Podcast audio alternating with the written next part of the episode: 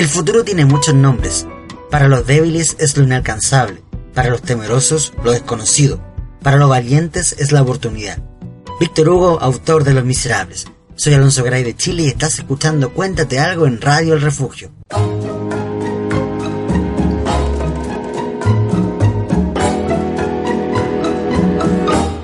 Aquellos ojos verdes de mirada serena dejaron en mi alma eterna sed de amar, anhelos de caricias, de besos y ternuras, de todas las dulzuras que sabían brindar aquellos ojos verdes, serenos como un lago, en cuyas quietas aguas un día me miré. No saben las tristezas en mi alma han dejado aquellos ojos verdes que yo nunca besaré.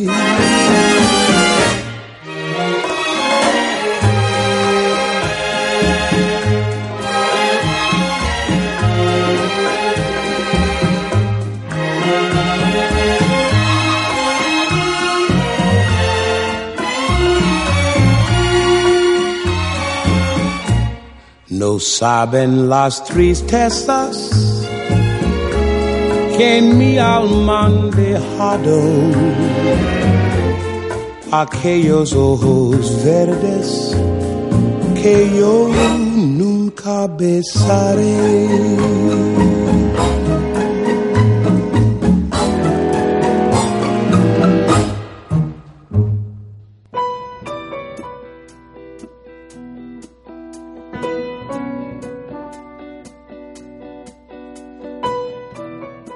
Bienvenido a una nueva edición de Cuéntate algo en Radio El Refugio que te llevará por el mundo de la cultura literaria y con ello como excusa arrastramos el cine y la música.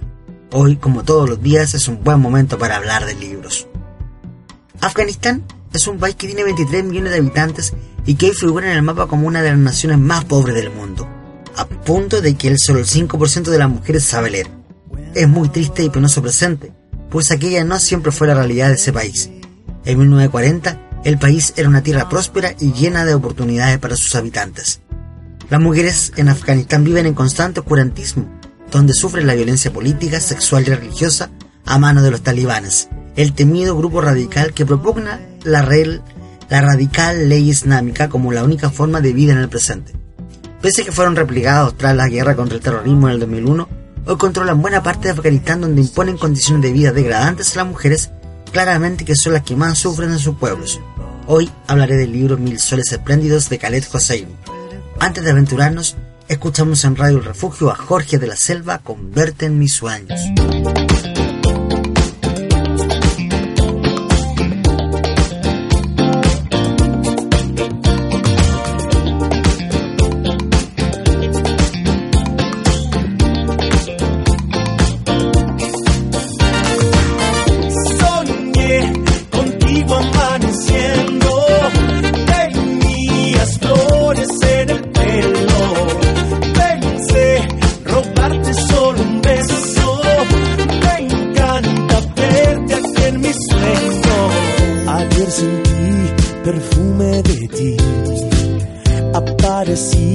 De nuevo aquí.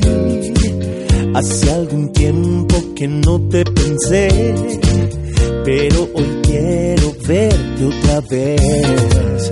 Cierro los ojos, te veo venir. Como es costumbre, llegas hasta mí con esa suavidad. Pensar que acabará.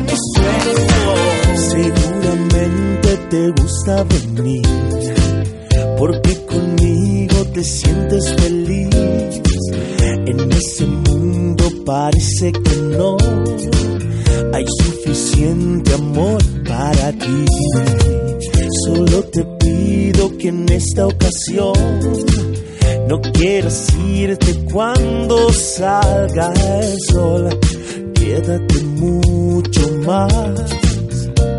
No quiero pensar que acaba.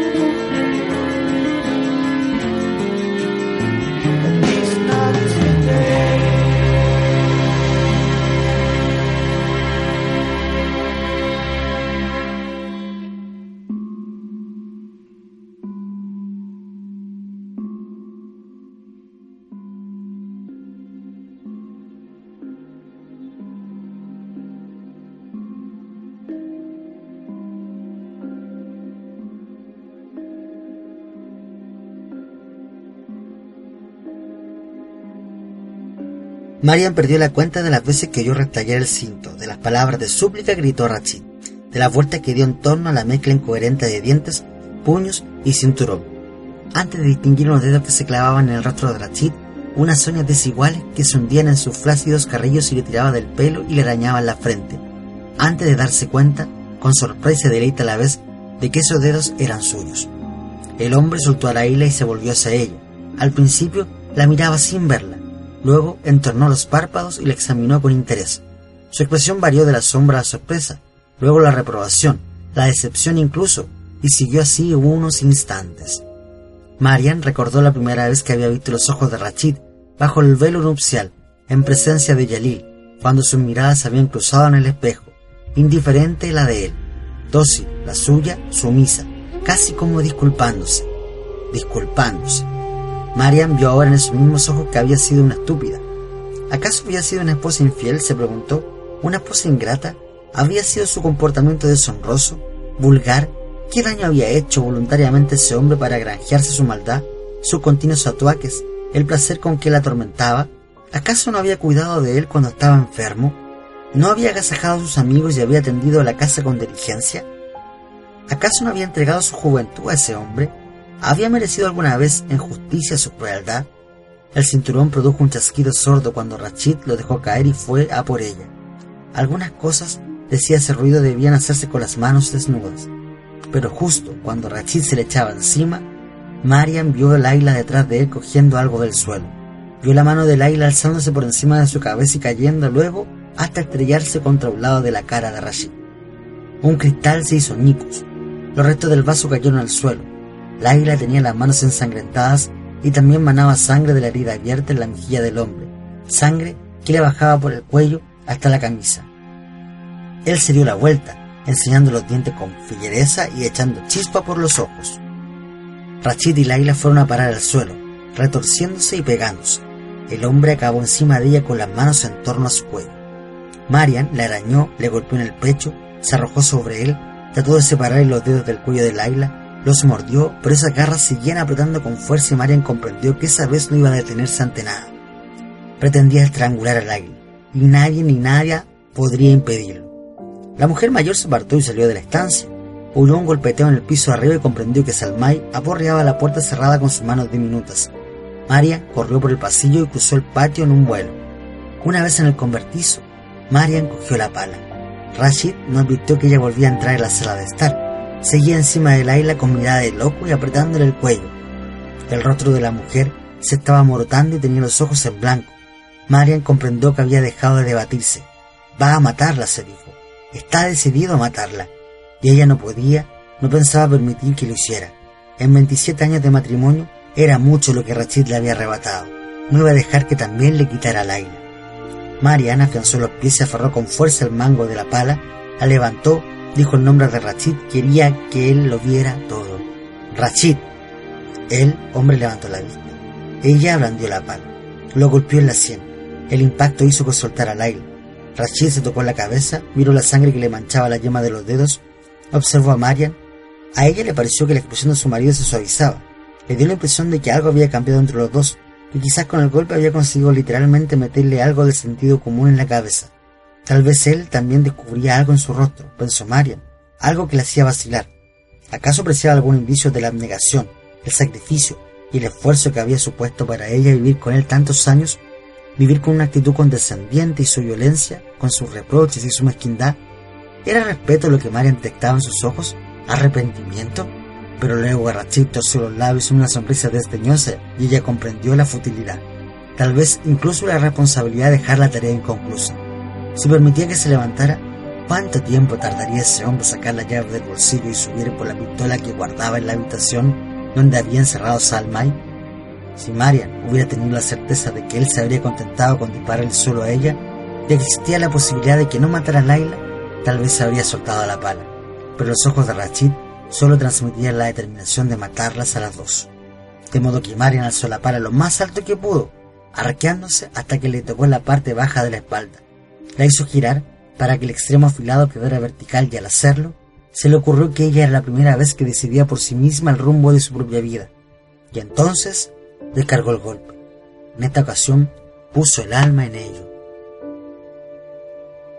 Superando con creces el rotundo éxito de Cometas en el Cielo, la primera novela de Kalin Josep que ha vendido más de 6 millones de ejemplares, que ha sido traducida en más de 30 idiomas, en esta obra hay una nueva demostración asombrosa del instinto del gran narrador que goza el autor.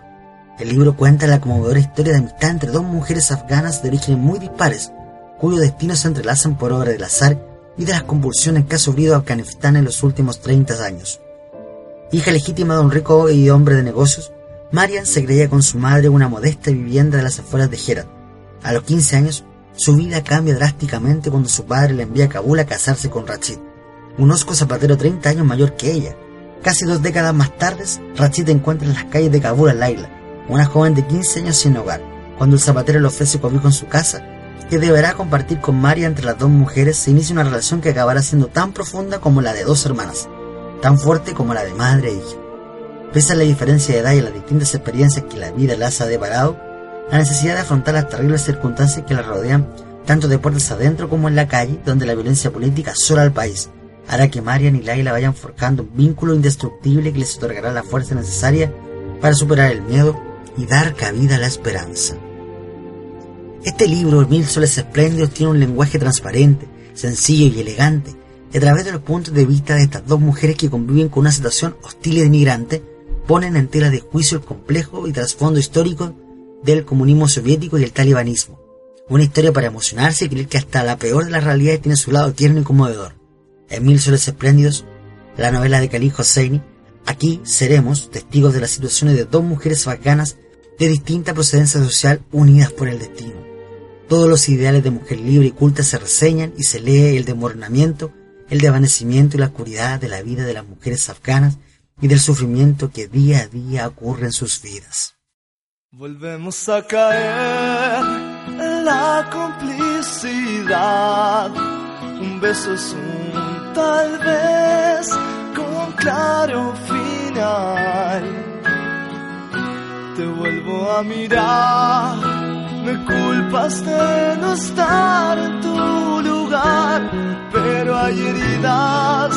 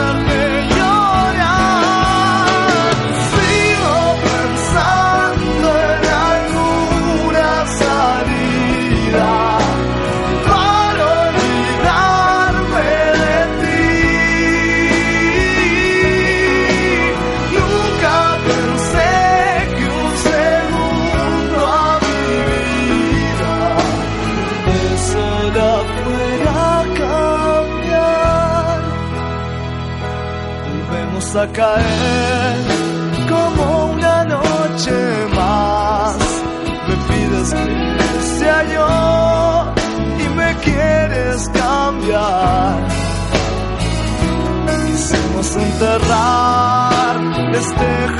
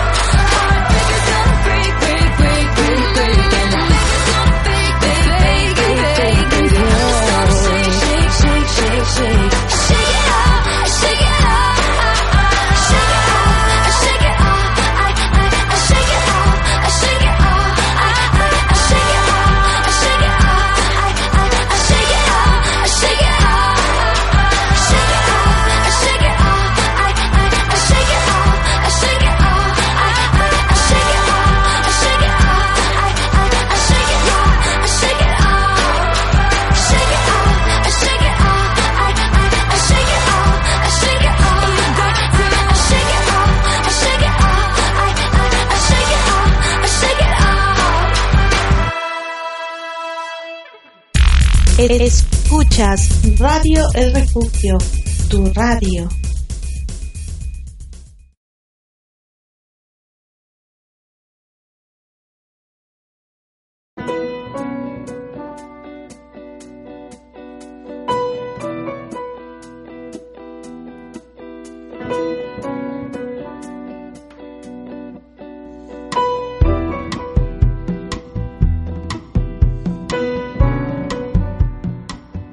Llegó el momento de que te cuente algo hoy.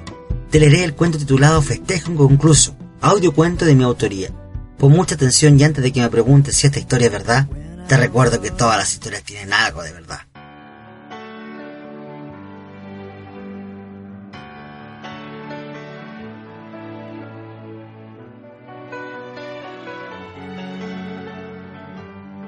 Festejo inconcluso por Alonso Garay Silva. Todavía guardo la invitación que me realizó tu hermana y su marido para el bautizo de su hija Mabel. No nos conocemos hace mucho, pero el tiempo que logramos conversar pudo generar buenos lazos entre nosotros. De a poco fuimos convirtiéndonos de vecinos en grandes amigos. La ceremonia de tu sobrina fue de lo más sencillo y hasta puedo nombrar que la más humilde celebración en la que he estado. Pero no es una forma peyorativa de decirlo. Pienso que el cariño y la unidad son las cosas más importantes de cualquier familia. Yo era muy joven, hace dos años que había cumplido la mayoría de edad y me había desenvuelto de manera tardía en muchas cosas, entre ellas el amor. Nunca antes había tenido una experiencia de ningún tipo con alguna mujer hasta ese día. Fuimos un poco descarados, desde la ceremonia que nos estábamos viendo con ojos poco decentes en la casa del Señor. Como era de esperarse, nada pasó. Probablemente le dije a tu hermana cosas que no debiera haber dicho. Una de ellas es que me había acostado. Eso del destino la verdad que no me sienta tan bien. Soy un poco dudoso de esas cosas, pero al parecer inconcluso debía concretarse. Tu hermana Catalina nuevamente me realizaba otra invitación para celebrar el cumpleaños 43 de su esposo. Si de fiesta se trataba, ustedes sí que sabían cómo realizarlas. Todavía recuerdo con mucha vergüenza el traje de payaso que me coloqué para cumplir con la condición de llevar disfraz para entrar a la fiesta. Conocí a muchas de las personas que estaban ahí. La gran mayoría éramos vecinos de toda la vida. Esto nos permitía compartir alegres y cantantes conversaciones sobre los distintos trajes que cada una de las mujeres que estaban ese día portaban. Pero sin duda, el mejor de todos era el tuyo. Solo a ti se te ocurría mostrar su, tu sublime figura escondida a través de un traje de cuero apretado simulando ser gatúbela. En esta fiesta no pasaba nada que no ocurriera en una fiesta común. La segunda hora del nuevo día era la que acompañaba a todas las parejas que retozaban unas con otras en todas partes. En el sillón, en el patio, en las piezas que quedaban disponibles en el peor de los casos donde fuera que el deseo llegara. Este había que satisfacerlo como diera lugar. A esa hora, yo más bien estaba recatado y no había bebido mucho, cuando Catalina me pidió que fuera a comprar unas cervezas a la botillería de Don Genaro que estaba a la vuelta de mi casa. Me sentí un poco ridículo caminando de payaso a las 3 de la madrugada, pero me sorprendió que me alcanzaran mientras caminaba y me quisieras acompañar. Estaba un tanto nervioso. Tu personalidad me deslumbraba y en cierta medida me intimidaba, pero eso no quitaba que me volviese astuto y trataba de sacar algún provecho de tu repentina aparición. Mi casa quedaba muy cerca de donde se estaba llevando la fiesta. Pasar por ella era nuestro paso obligado. Necesitábamos envases retornables para poder comprar el vestible pedido por tu hermano. Al llegar inocentemente te invité a pasar mientras buscábamos los envases. Yo sabía que los tenía dentro, pero preferí que nos fuéramos por la orilla de la casa. Al estar ahí, me detuviste, me miraste y diste paso para que te lengua entrar en mi boca y dejara salir la pasión que ya tenía acumulada desde mucho tiempo. Más que mal, desde hace cinco años que nos veíamos y ahora sin que yo hiciese nada para conseguir algo de ti, tenía mis manos por todo tu cuerpo y tocando parte de ti que nunca antes había sentido de una mujer. Qué cuerpos, qué manos y sobre todo qué lengua. A mis 25 años jamás estuve con nadie hasta que apareciste tú. Si de dar besos se trataba, sin duda tú eres la número uno en el arte de la saliva. Después de dos horas de cuerpos ardientes, volvimos a la fiesta. No sé si recuerda las bromas que Catalina nos hacía acerca de si habíamos ido a comprar las cervezas a la fábrica o a la botillería de Don Genaro. Pero bueno, creo que ella infería que otra cosa había pasado entre nosotros. Lo que nunca he podido olvidar y creo que es una de las cosas que recuerdo con perfecta memoria es tu promesa de que eso no quedaría solo en besos y abrazos, sino que exploraríamos nuestros cuerpos hasta lo más recóndito y escondido. Al hacer la suma y la resta de todo lo que el día anterior había pasado, sin duda alguna, la suma se llevaba todos los elogios. A pesar de mi edad, yo era un tipo experimentado en las artes de la sexualidad. Hasta ese momento, todavía mantenía mi castidad intacta. No porque estuviese esperando el verdadero amor, más bien porque nunca antes nadie me había visto como un hombre tentativo para poder agitar los cuerpos al son de la pasión carnal. El día siguiente fue el momento en donde dejé atrás mi pureza con tu inesperada y fulminante visita. De veras, no podías pensar que con la minifalda que portabas, que dejaba poco para la imaginación, no me dieran ganas de volverme como un animal y hacer mío todo lo que tuviese que ver contigo. La diferencia de 10 años que teníamos daba cuenta de toda tu experiencia que la colocabas a favor del inmenso placer que sentía al conocer tus pechos perfectos hechos a la medida y el calor de sentirme dentro de ti es algo que nunca, pero nunca he vuelto a sentir. Siéntate doblada, porque fuiste la primera mujer con la que estuve y la que me hizo darme cuenta que no debía dejar de tener sexo nunca más en la vida. Pero este solo ofrece momentos placenteros que se van cuando llegan los problemas y la guerra de los corazones comienza a tomar posición de lo que somos. Siempre fuiste experimentada, no solo dentro de las sábanas, sino que también en la vida. A veces he pensado que nunca tuviste claridad de lo que querías o tenía miedo de realizar lo que soñabas. Lo más probable es que la falta de oportunidad te hiciera buscar un nuevo horizonte y este se sustentaba en la relación que tenías con tu marido. Cuando lo cuento no me creen, estabas casada, llevas años, pero esa relación era lejana y un par de negocios ilícitos a él lo tenían preocupado de otras cosas más que en ti. Es por eso que ahí estaba yo, para suplir esa falta de afecto y ese cariño que solo encontrabas en mis brazos. Te invitaba a salir, te invitaba al cine, íbamos a comer, hacíamos el amor en todos lados. Nunca tuve la certeza de lo que sentías por mí, pero verte desnuda era para perderme y no tenía intenciones de cuestionarte nada. Ahora que relato esto, habiendo tenido algo más de vivencias amorosas, creo que nadie hacía el amor como tú. Era algo tan rico y delicioso. Lo que más me gustaba de lo que hacías era cuando te colocabas el chocolate en tu cuerpo y yo te lo quitaba con mi lengua. Solo recordarlo me para los pelos y tal vez otras cosas. Ahora que te volví a encontrar de casualidad, me pasan muchas sensaciones y muchos recuerdos se vienen en la cabeza. Yo te amaba. Yo hubiese dado la vida por ti. Me hubiese peleado con mi familia por estar contigo. Pero tú, sin más, aprovechando una nueva fiesta en la casa de tu hermana en la que yo no estaba, rompiste con todo lo que quedaba. No culpo a ese tipo por estar contigo. Lo más probable es que en su lugar yo hubiese hecho lo mismo. Te culpo a ti, por romper mis sentimientos de juventud y quebrar mis primeras esperanzas del verdadero amor. Lo peor de eso no fue que me engañaras, lo peor fue es que quedaste embarazada y eso fue el culmine de todo sentimiento que me hiciera permanecer contigo. Me sentía morir. No quería verte nunca más. Dejé mi trabajo para irme a vivir a otro lado donde solo durmiese con la soledad intentando olvidar un pasado tan presente que no quería quitar. Porque yo te amaba. Fuiste mi primer amor y tal vez el amor de mi vida. Y ahora vienes, me llamas, me pides que conversemos. Por favor, tan tonto no soy. Esta vez no caeré en tu juego. Pero aún así, siento mucha curiosidad por lo que me dirás. Solo una vez más. Solo una conversación más. Después de esto, volverás a los recuerdos a punto de olvidar. La verdad, hace no mucho tiempo atrás me daba miedo verte o saber de ti. Tú desordenas mi pensar y siento que puedo descontrolarme contigo. Pero a pesar de esto, es muy difícil que ocurra algo entre nosotros. Ahora yo tengo un nuevo amor con el que estoy hace mucho tiempo y no pienso perderlo por ti. Con Paulina hemos realizado muchos esfuerzos para estar juntos. Siento que la amo, que sin ella tal vez estaría como perdido cultivando viejas prácticas que hace mucho tiempo he dejado de hacer, entre ellas recaer con alguien como tú. Faltan cinco minutos para que nos reunamos en el paradero. De forma muy consciente me pongo lo mejor en ropa, perfumo mi cuerpo y mi cara. Quiero que me veas bien, quiero que me veas como un hombre, quiero que dejes de pensar que fuiste la responsable de una gran pena y que he vuelto a ser feliz. Han pasado muchos años y he logrado superarlo, pero creo que tus malas decisiones continúan y sigue pasándolo mal y sin un orden lógico en tu vida. Esta será un encuentro de dos viejos amigos que se encuentran y comparten cosas del pasado, pero que esos son pasado y no volverán a ocurrir. Este capítulo está cerrado y de todo corazón espero que seas feliz, que al menos ya yo lo estoy haciendo. Fin.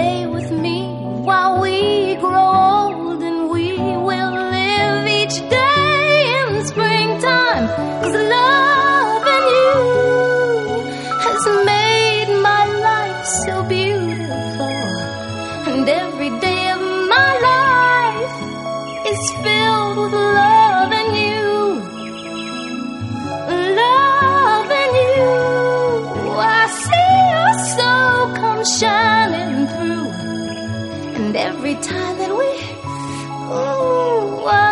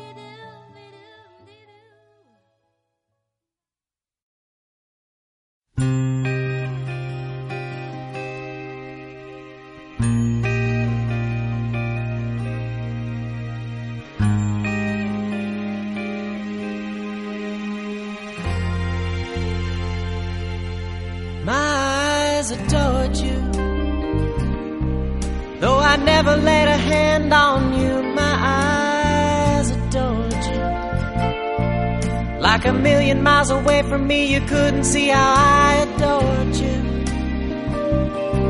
So close, so close, and yet so far. Hit it for city lights. Climb the ladder up to fortune and fame. Worked my fingers to the bone. Made myself a name. Funny, I seem to find that no matter how the years unwind, still I reminisce about the girl I miss and the love I left behind. My eyes adored you.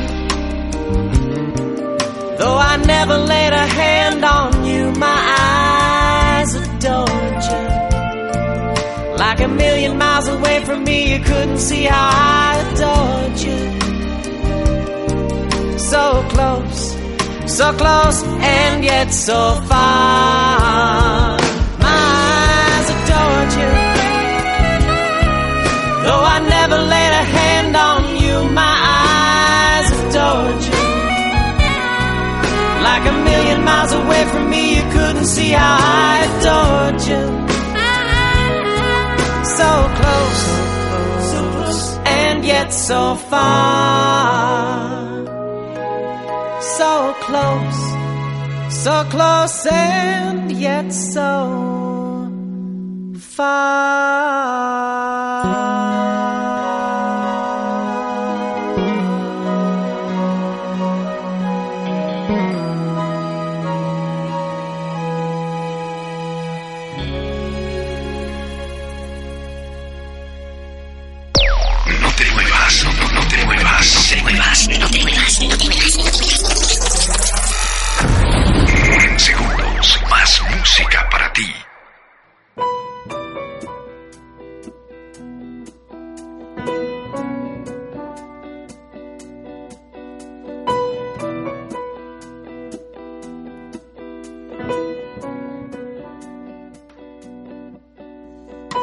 Hoy hemos disfrutado de una hora de historias apasionantes que conmueven hasta el sentimiento más frío. No te olvides, acércate a la biblioteca más cercana y adquiere o compra mil soles espléndidos de Khaled Hosseini. Queda atento a tus comentarios, escríbenos a elrefugio.com sugiriéndonos libros de los cuales hablar y eventuales cuentos para leer.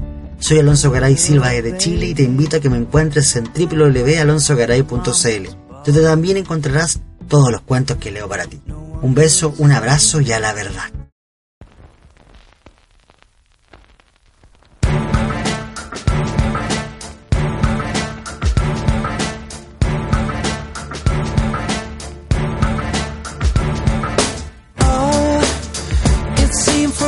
Forever stopped today. All the lonely hearts in London caught a plane and flew away. And all the best women are married. All the handsome men are gay. You feel deprived. Yeah. Are you questioning your size? Is there a tumor in your humor? Are the bags under your eyes? Do you leave dance where you sit? Are you getting on a bit? Will you survive? You must survive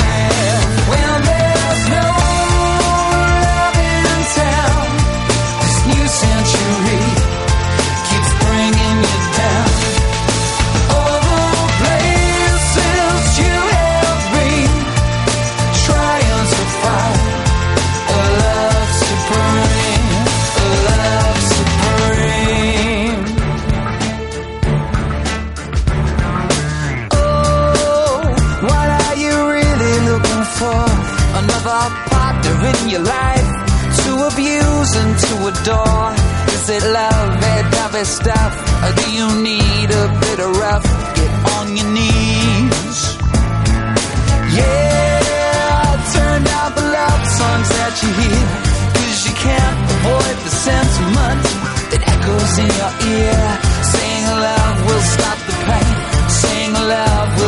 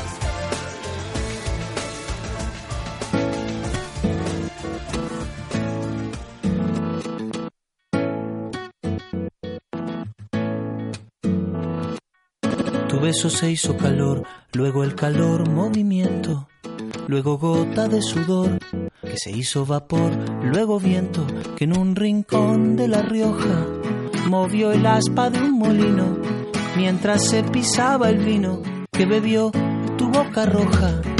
Tu boca roja en la mía, la copa que gira en mi mano y mientras el vino caía, supe que de algún lejano rincón otra galaxia, el amor que me darías, transformado volvería un día a darte las gracias.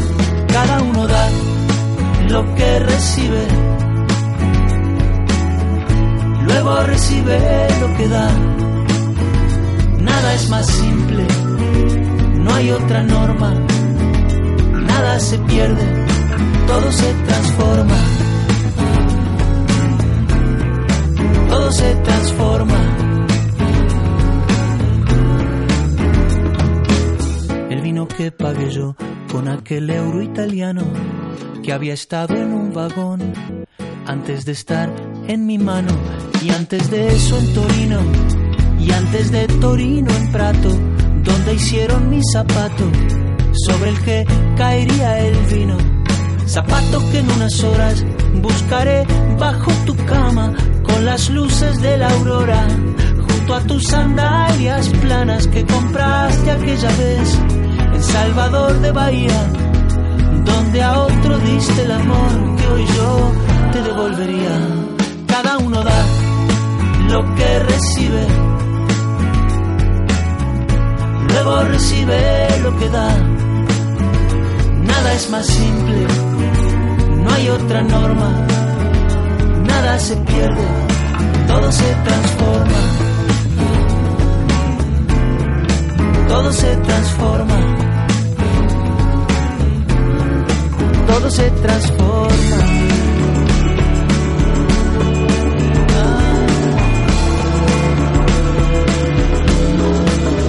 se transforma. Supe que de algún lejano rincón de otra galaxia el amor que me darías transformado volvería un día a darte las gracias porque cada uno da lo que recibe. Luego recibe lo que da. Nada es más simple no hay otra norma. Nada se pierde todo se transforma. Nada se pierde todo se transforma se pierde todo se transforma. Todo se transforma. Todo se transforma. Todo se transforma. Todo se transforma